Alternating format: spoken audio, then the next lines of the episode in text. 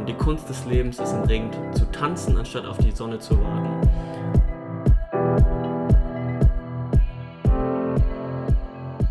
Herzlich willkommen zum Podcast Student mit Politiker. Ich bin der Student Jonas, 23 Jahre und studiere Wirtschaftspsychologie. Und ich bin der Politiker Alexander, 40 Jahre alt, kandidiere für den Bundestag und bin Mitglied des Städteregierungstages.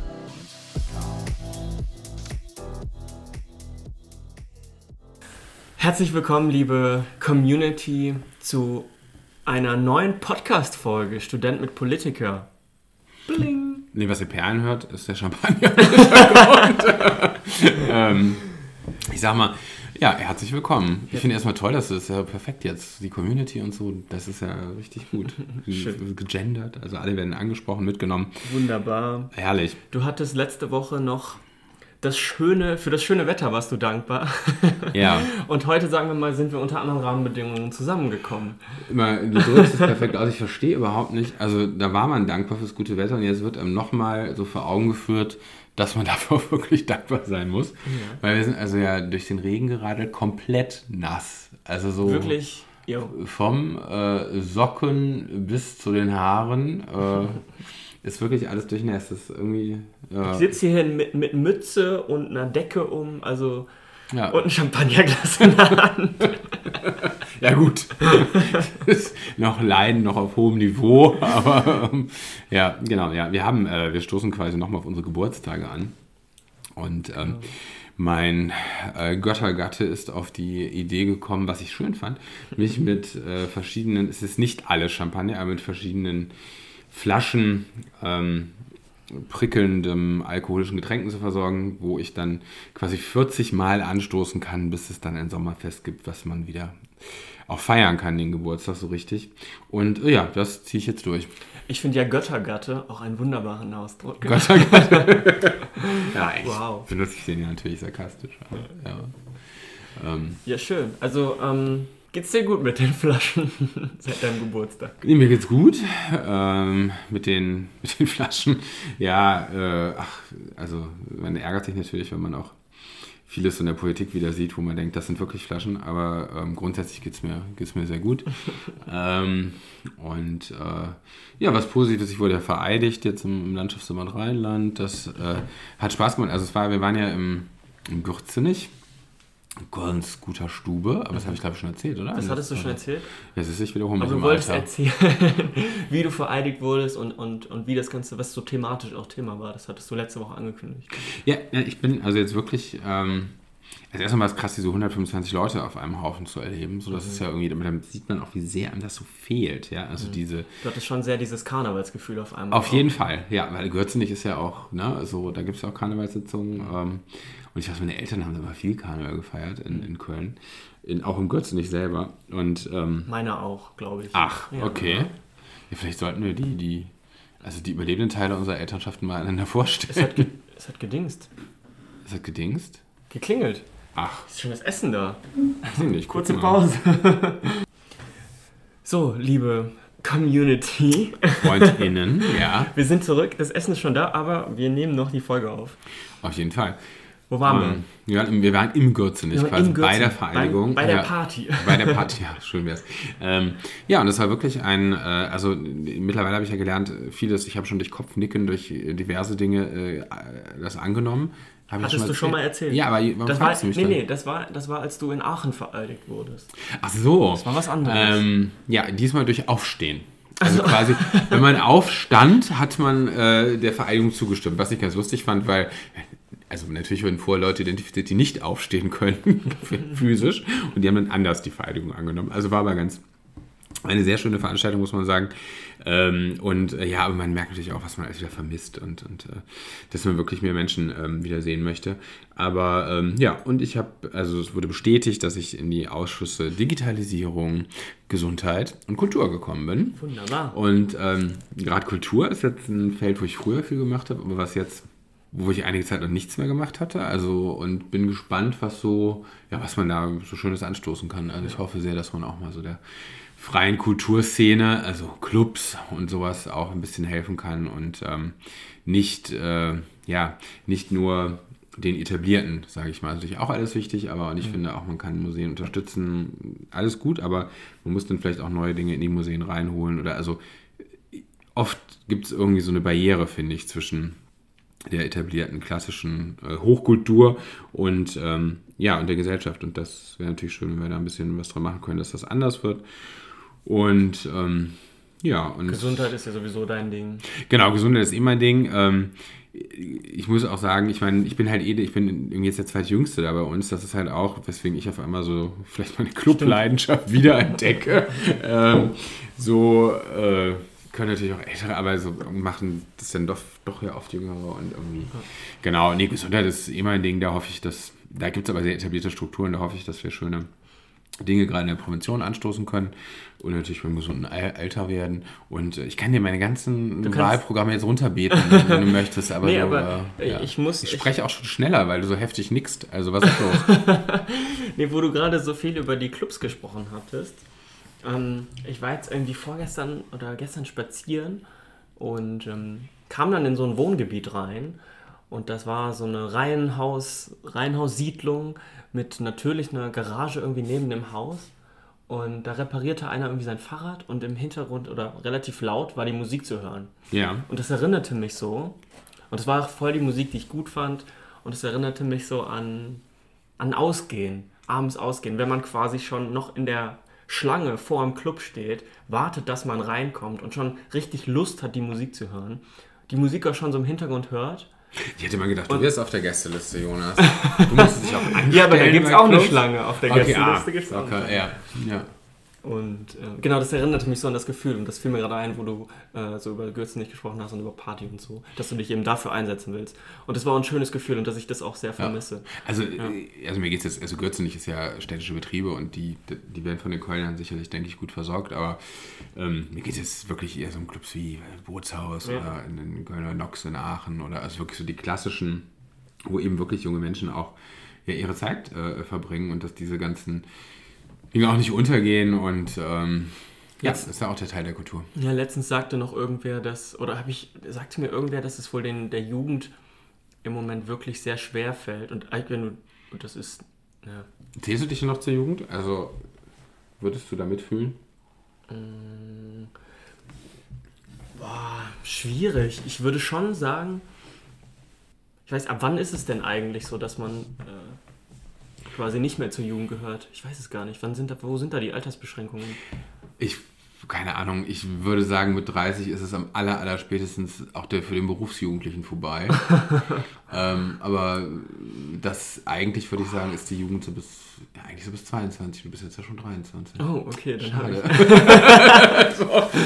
Also strafrechtlich also, kann man natürlich sagen, bis 21 ist man noch so kann noch das Jugendstrafrecht angewendet Also ich muss sagen, mit, mit, ich fühle mich auch nicht mehr jugendlich, glaube ich. Ich fühle mich schon so erwachsener.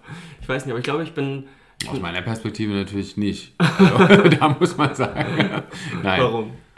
Ja, für mich wirklich schon sehr jung. Also ja, für deinen Charakter natürlich bist du eh äh, unglaublich äh, alt und konservativ, aber... Wenn, wenn, was ist? Charakterlich bist du natürlich schon weiter und älter und konservativer und so, das verstehe ich schon, aber so wirkt das jetzt auf mich sehr jung. Ja. Weil 23 ist nicht 16. Also, ja, ja. und ich habe ich hab letztens auch drüber nachgedacht. So, ich weiß nicht, als man so in sein Abitur gemacht hat, hat man sich so unheimlich alt gefühlt und so unheimlich, ne, nicht alt, aber so reif und so, ja, ich habe das, ich habe den Sinn des Lebens jetzt raus und ich habe alles geschafft, was es zu schaffen gibt und so. Und dann suchen wir immer noch. Und ähm, wenn ich jetzt Leute höre, die Abi machen, denke ich, Gott, oh Gott, wie, wie blauäugig war man da eigentlich ja. zu der Zeit. Und das, das ist mir jetzt tatsächlich, hatte ich letztens auch noch ein Gespräch drüber, ähm, wie blauäugig man dann auch ins Ausland gegangen ist, so ohne Plan. Und ich bin ja nach dem Abi direkt dann irgendwie nach England gegangen und es war so, also keine Ahnung, jetzt würde man sich mehr Gedanken machen und ich glaube wesentlich äh, ja, ab, abwiegen, was richtig ist, was nicht so richtig ist, wo es hingehen sollte, wo es nicht hingehen sollte. Und damals hatte man das überhaupt gar nicht im Blick. Das fand ich irgendwie ganz spannend, darüber nachzudenken. Was hattest du nicht im Blick? Genau. Ja, so was, was für Risiken da vielleicht auch zugehören. Ähm, bin ich überhaupt bereit, den Schritt zu gehen und Ach so, so okay. diese, Mhm. diese, diese Rahmen irgendwie, so was kann passieren, wo wohne ich da, was sind das für Leute. Man hat sich halt, man ist einfach dahin, ohne sich Gedanken zu machen. Das Ja. finde ich, find ich cool. Ist auch irgendwie, Heute möchte man erst eine Versicherung abschließen. vielleicht, ich weiß nicht, wieso. ich meine, ich bin ja, würde ich ja schon sagen, noch relativ jung, wie es ist, wenn man Im Vergleich zu mir wolltest du sagen. Noch Nee, ist schon okay. Ist okay. Nee, aber ähm, das fand ich witzig. Jetzt haben wir den Faden verloren, Mensch. Es verrannt in so vielen Sachen. Ja. Erstmal Champagner nachkippen. Oh mein Gott, ja. ähm, ja, aber du, du bist vereidigt. Herzlichen Glückwunsch. Danke, Jonas. Das ist von Herzen.